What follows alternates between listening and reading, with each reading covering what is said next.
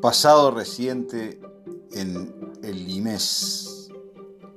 Hace pocos días, el 31 de agosto del 2021, se realizó en el Instituto Militar de Estudios Superiores en Montevideo, en Boulevard Artigas 2425, un evento con invitación cerrada que en el encabezado decía esta actividad académica es la materialización de la coordinación de trabajo que se realizará en el mes de diciembre del año 2020 entre el Ejército Nacional y la Red de Laicidad de la Universidad de la República.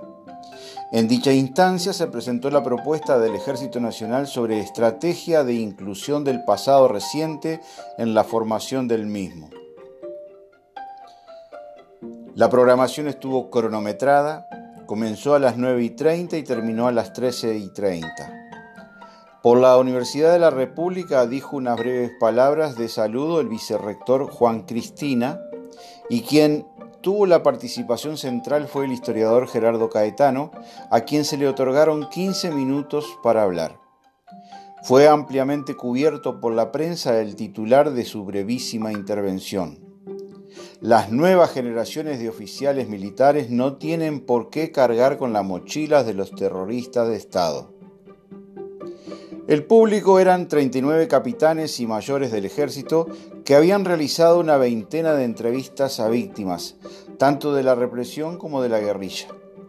Aunque esto de represión y guerrilla no fueron términos ni conceptos muy bien definidos en cuanto a su contexto, sus límites y a nombrarlos con nombre y apellido.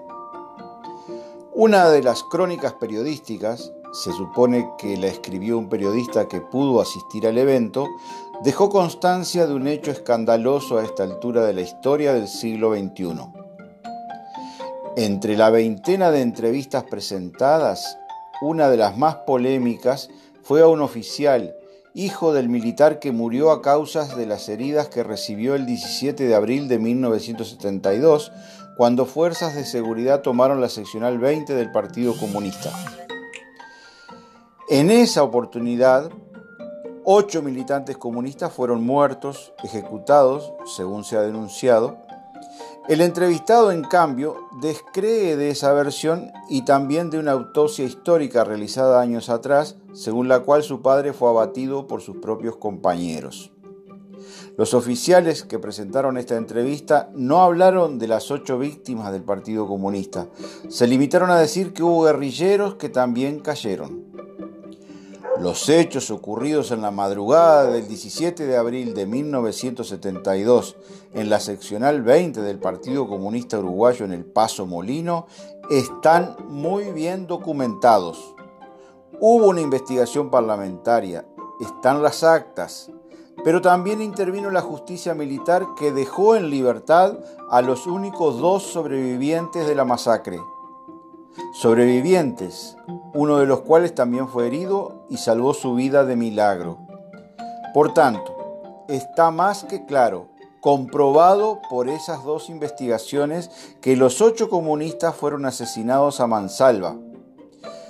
Y ni ellos ni los sobrevivientes tenían armas dentro del local, que las balas disparadas, salieron todas de las armas del grupo de tareas que realizó el asalto y la masacre ocho crímenes que todavía permanecen impunes y además en la balacera indiscriminada que desató el grupo de tareas, de lo que después se conocería como el Organismo Conjunto de Operaciones Antisubversivas, o COA, hirieron de muerte al capitán Busconi.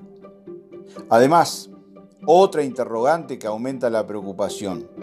Esta iniciativa partió del comandante en jefe Gerardo Fregosi sin que las autoridades civiles, Ministerio de Defensa, Presidencia de la República, sus superiores y a quienes él se debe de acuerdo con la Constitución no estaban enterados?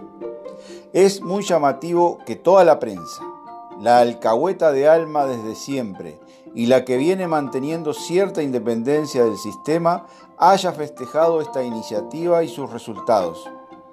Antes, a la salida de la dictadura, el presidente electo Julio Sanguinetti negó siempre que en el Uruguay hubiera habido desaparecidos, y mucho menos niños apropiados. Ahora no lo puede negar. Apareció Macarena Hellman apropiada por un inspector mayor de la policía, amigo de Sanguinetti, y aparecieron los restos de cinco detenidos desaparecidos durante la dictadura. Chávez Sosa, Miranda, Julio Castro, Ricardo Blanco y Eduardo Bleyer.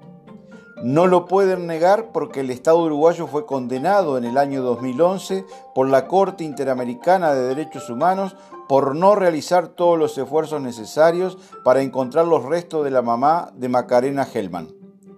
Ahora el verso cambió. Ahora repiten por todos los medios. Eso ocurrió hace 40, 50 años. No revuelvan más el pasado. Vamos a mirar para adelante. Hay que cerrar las heridas. O sea, de verdad y justicia y garantías de no repetición, ni hablemos.